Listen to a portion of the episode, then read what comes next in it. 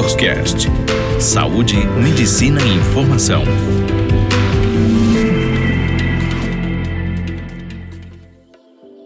Olá, meu nome é Gustavo Calestini, sou médico endocrinologista. Hoje vou falar um pouquinho sobre diabetes mellitus. Endocrinologia. O que é diabetes? Diabetes é um grupo de doenças que são caracterizadas por aumento de glicemia, né? a hiperglicemia no sangue. E é uma doença extremamente comum, é um grupo de doença extremamente comum. A prevalência chega a ser de 0,6% entre 18 e 25 anos, só que aumenta até 21% após os 65 anos de idade. Quando eu falo que diabetes é um grupo de doenças, a gente tem que entender que tem vários tipos de diabetes. E é isso que eu queria discutir um pouquinho com vocês hoje. Nós temos o diabetes tipo 1, que é aquele diabetes que é mais comum na infância, na adolescência, até o adulto jovem, que é caracterizado por uma destruição das células que produzem insulina. O diabetes tipo 2, que é o mais comum, que é o que a maioria das pessoas tem, ele está mais relacionado à obesidade, ao sedentarismo, comumente acontece com outras doenças como hipertensão, aumento de colesterol e tem um padrão genético muito importante. Então, geralmente, quando tem um parente de primeiro grau que tem diabetes tipo 2, como pai, mãe, irmãos, a chance da pessoa ter é muito maior.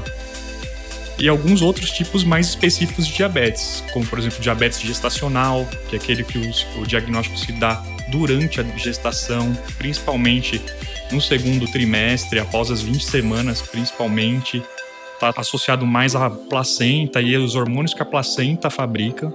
E os diabetes um pouco mais incomuns, que são aqueles ocasionados por algumas medicações, como corticoides, alguns antipsicóticos que a psiquiatria às vezes costuma usar, e também tem alguns defeitos genéticos que causam diabetes, por não conseguir fabricar direito a insulina ou essa insulina que é fabricada não consegue agir.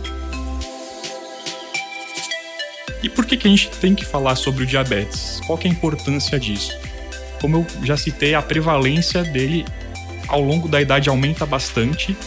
É uma doença que ainda é subdiagnosticada, porque nem sempre causa sintomas, e as complicações dela são muito severas. Então, o diabetes é responsável pela maior causa de cegueira adquirida é a maior causa mundial de doença renal crônica e é a principal causa de amputação não traumática, que são aquelas amputações que não acontecem por um acidente de trânsito, um acidente de trabalho. Então, por isso que a gente tem que falar e orientar sempre sobre diabetes. Os sintomas do diabetes são aumento da sede, aumento da fome, diminuição de peso e aumento de vezes que vai ao banheiro urinar nem sempre os pacientes são sintomáticos, principalmente esses pacientes com diabetes tipo 2, eles podem permanecer assintomáticos por longos períodos de tempo. Então, principalmente naquela população acima de 45 anos, é bom fazer um rastreio para diabetes. E naqueles abaixo de 45 anos, se tiver algum outro fator de risco, como sobrepeso associado a mais alguma outra condição, como hipertensão, sedentarismo, Síndrome dos ovários policísticos, no caso das mulheres, também tem que ser rastreado. O tratamento vai depender um pouco em relação ao tipo de diabetes. O diabetes tipo 1, como é por destruição da célula que fabrica a insulina, o tratamento tem que ser feito com insulina. Hoje em dia dispõe de vários tipos de insulina, né, de insulinas humanas e insulinas análogas de curta e de longa duração. No geral, no tratamento do diabetes tipo 1, faço uma associação de uma insulina de longa duração com uma insulina de curta duração. A de curta duração para cobrir os períodos pós-refeição e a de longa duração para manter a glicemia boa em jejum e períodos antes das refeições. Uma novidade que tem se destacado bastante, mesmo nas redes sociais, em trabalhos, é a utilização de insulina inalatória é uma coisa um pouco recente, ainda com algumas limitações. Uma delas é a necessidade de fazer uma prova de função pulmonar antes de usar e no acompanhamento da utilização também e o fato de você não conseguir dar doses que você consegue modificar em relação às unidades. São unidades pré-definidas que você não consegue modificar muito bem. Então eu não consigo dar, por exemplo, de uma em uma unidade, ela já vem em quatro unidades. Então isso limita um pouco a utilização em relação à dose que você vai utilizar no paciente. Em relação ao diabetes tipo 2, que está mais associado a sobrepeso, obesidade, a base do tratamento no geral se dá com medicações que podem ser tanto de uso oral quanto de uso injetável. As mais utilizadas comumente é a metformina, que é uma medicação utilizada há mais de 70, 80 anos, que é um sensibilizador da insulina. Ela faz com que a insulina que está presente no sangue consiga jogar a glicose para dentro das células, tirando do sangue e diminuindo a glicemia. E ela também diminui a produção do nosso próprio fígado de glicose. Algumas outras medicações que podem ser usadas são as sulfonilureias, que são medicações que agem no pâncreas, aumentando a secreção da insulina. Então essas acabam causando mais hipoglicemias e também um pouco de ganho de peso. Medicações um pouco mais recentes são os inibidores do SGLT2, que são medicações que elas inibem a reabsorção do rim de glicose, ou seja, as pessoas com diabetes acabam perdendo esse excesso de glicose na urina quando tomam esse tipo de medicação.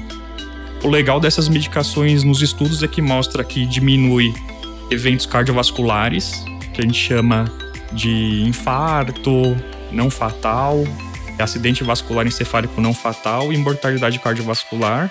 E também é uma medicação que diminui a hospitalização por insuficiência cardíaca.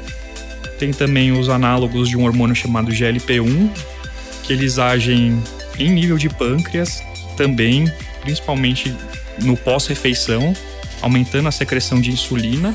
Além disso, ele promove perda de peso, diminuição também de eventos cardiovasculares e mortalidade, principalmente de AVC, e é uma medicação protetora também a nível renal.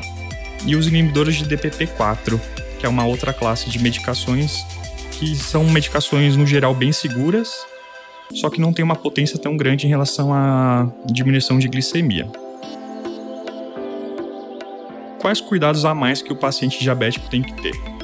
Então, uma coisa que ele sempre tem que fazer é cuidar dos pés. Então, observar os pés diariamente, ver se tem alguma lesão, se tem alguma úlcera, se tem calos.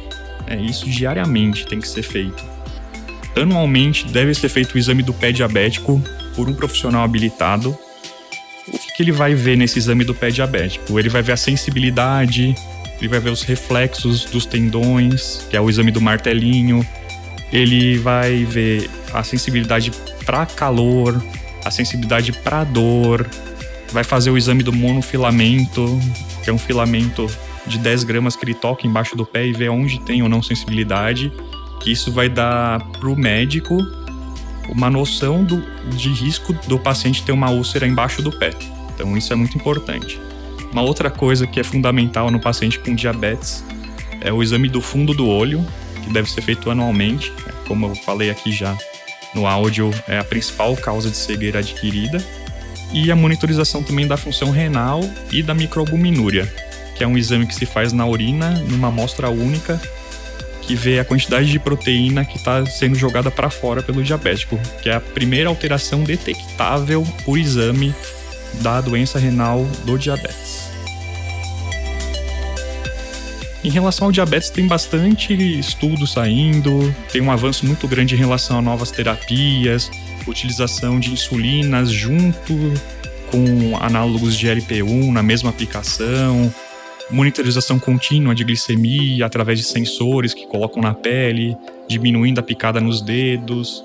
Em relação ao diabetes tipo 1, bombas de insulina que secretam ao longo do dia inteiro insulina, que já tem bombas inteligentes que fazem a liberação dessa insulina com a comunicação com o sensor de glicemia. E aí se torna um mecanismo inteligente, porque quando está caindo a glicemia, ela é capaz de alertar a pessoa que está usando ela que ela está em risco de hipoglicemia. E algumas dessas bombas ainda elas até param o sistema de infusão quando tem esse risco. Diabetes é uma doença crônica de tratamento que nem sempre é fácil mas que hoje tem bastante opção terapêutica para tratar. O tratamento está cada vez melhor, há um investimento enorme em relação a novas terapias, a condições de monitorização do diabetes. E o que é muito importante para o paciente é saber da própria doença, saber quais são as opções de tratamento, saber como monitorar, discutir com seu médico suas angústias. A educação em diabetes é o que faz ter um excelente controle glicêmico e diminuição de eventos associados à doença. Agradeço a todos os ouvintes. Estaremos novamente juntos em outro podcast.